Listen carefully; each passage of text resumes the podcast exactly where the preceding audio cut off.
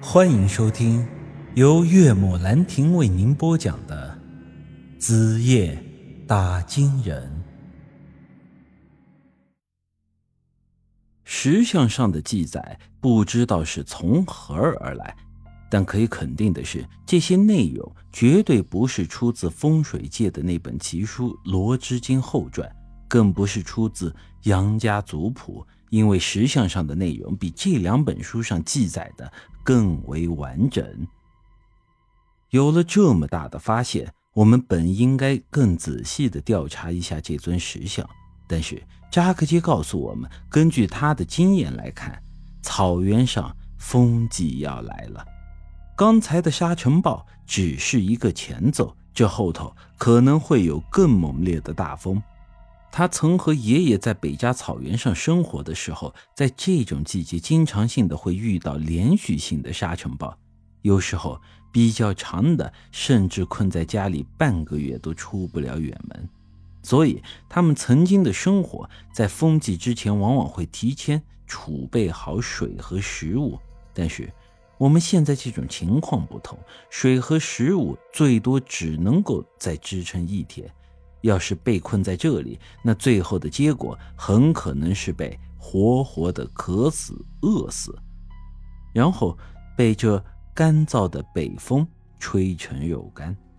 我听他说到这里，很是气愤的一脚踹在他的屁股上：“狗日的，知道风季来了，你在装线的时候不提前说，都他妈走到这里来了，你才放个马后炮的屁！”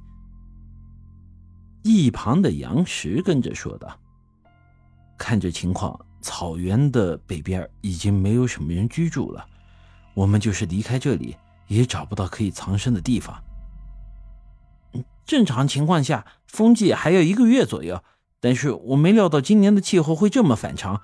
嗯，刚才刮风的时候我就知道坏了，咱们是遇上大麻烦了。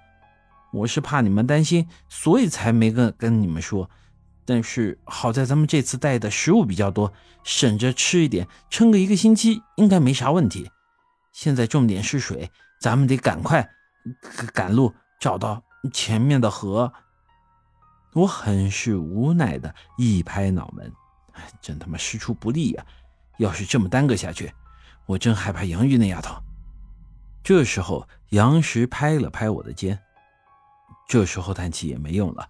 谋事在人，成事在天，咱们还是收拾东西，赶快走吧。根据扎克杰的说法，我们现在的第一目标就是找到河水，暂时解决饮水的问题。之后便只有看老天爷的脸色了。如果风停了，咱们就按计划去昔日里拉；如果真的大风不止，那他就只能是先带着我们去他爷爷那里。之后的计划待定了。前行的路上，我和杨氏的心情都是十分的沉重。我想他和我一样，还是在念着那石像上的内容。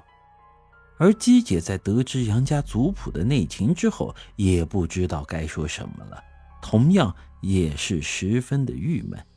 至于扎克杰，他则是因为自己对天气判断的失误，一直在自责。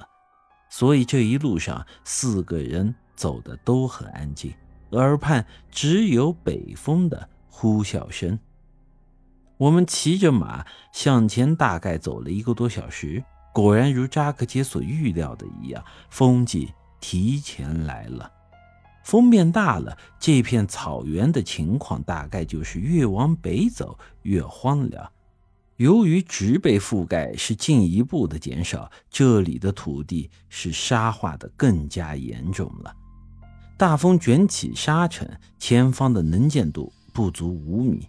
尽管我们嘴上都捂着口罩，但每吸一口气，还是能感觉有不少的尘土进到了嘴里。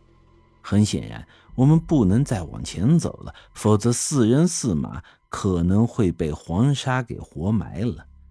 其实这等环境已经和沙漠没啥区别，骆驼或许才是最好的坐骑。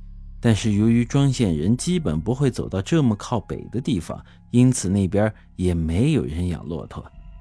扎克杰告诉我，北加草原这片区域的荒凉似乎与气候无关，因为草原的最北端有一个很大的内陆湖，被称作太阳湖，那里的空气湿润，植被也是十分的茂盛。